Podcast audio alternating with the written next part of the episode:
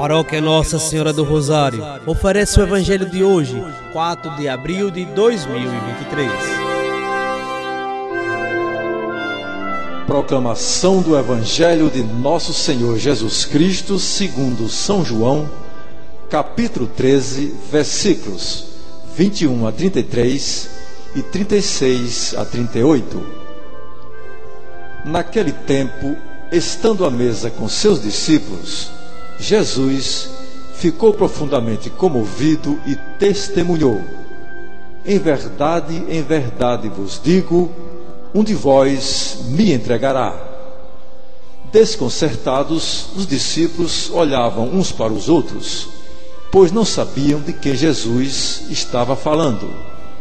Um deles, a quem Jesus amava, estava recostado ao lado de Jesus.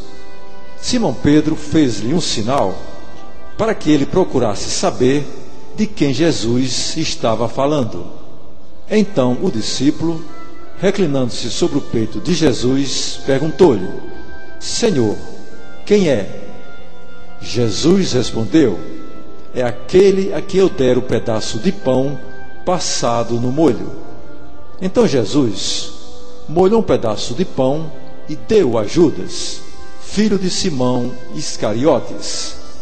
Depois do pedaço de pão, Satanás entrou em Judas. Então Jesus lhe disse: O que tens a fazer, executa-o depressa. Nenhum dos presentes compreendeu porque Jesus lhe disse isso.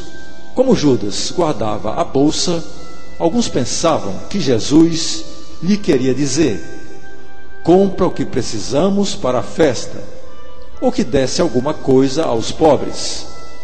Depois de receber o pedaço de pão, Judas saiu imediatamente. Era noite. Depois que Judas saiu, disse Jesus: Agora foi glorificado o Filho do Homem, e Deus foi glorificado nele. Se Deus foi glorificado nele, também Deus o glorificará em si mesmo e o glorificará logo. Filhinhos, por pouco tempo estou ainda convosco. Vós me procurareis.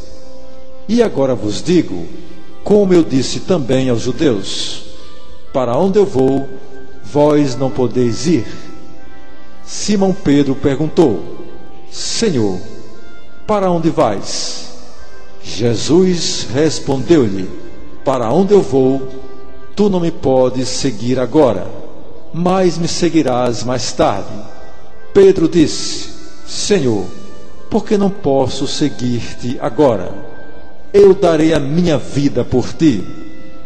Respondeu Jesus: Darás a tua vida por mim? Em verdade, em verdade te digo: o galo não cantará antes que me tenhas negado três vezes palavra da salvação. Glória a vós, Senhor.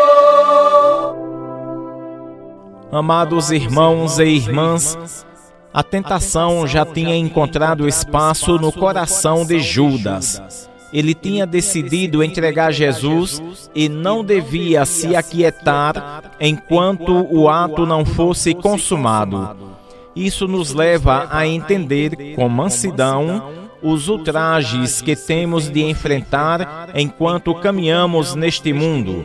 Não desanimemos, continuemos firmes, rezemos por aqueles que nos lesam, caluniam-nos, porque, assim como Judas, sofrerão muito mais do que nós.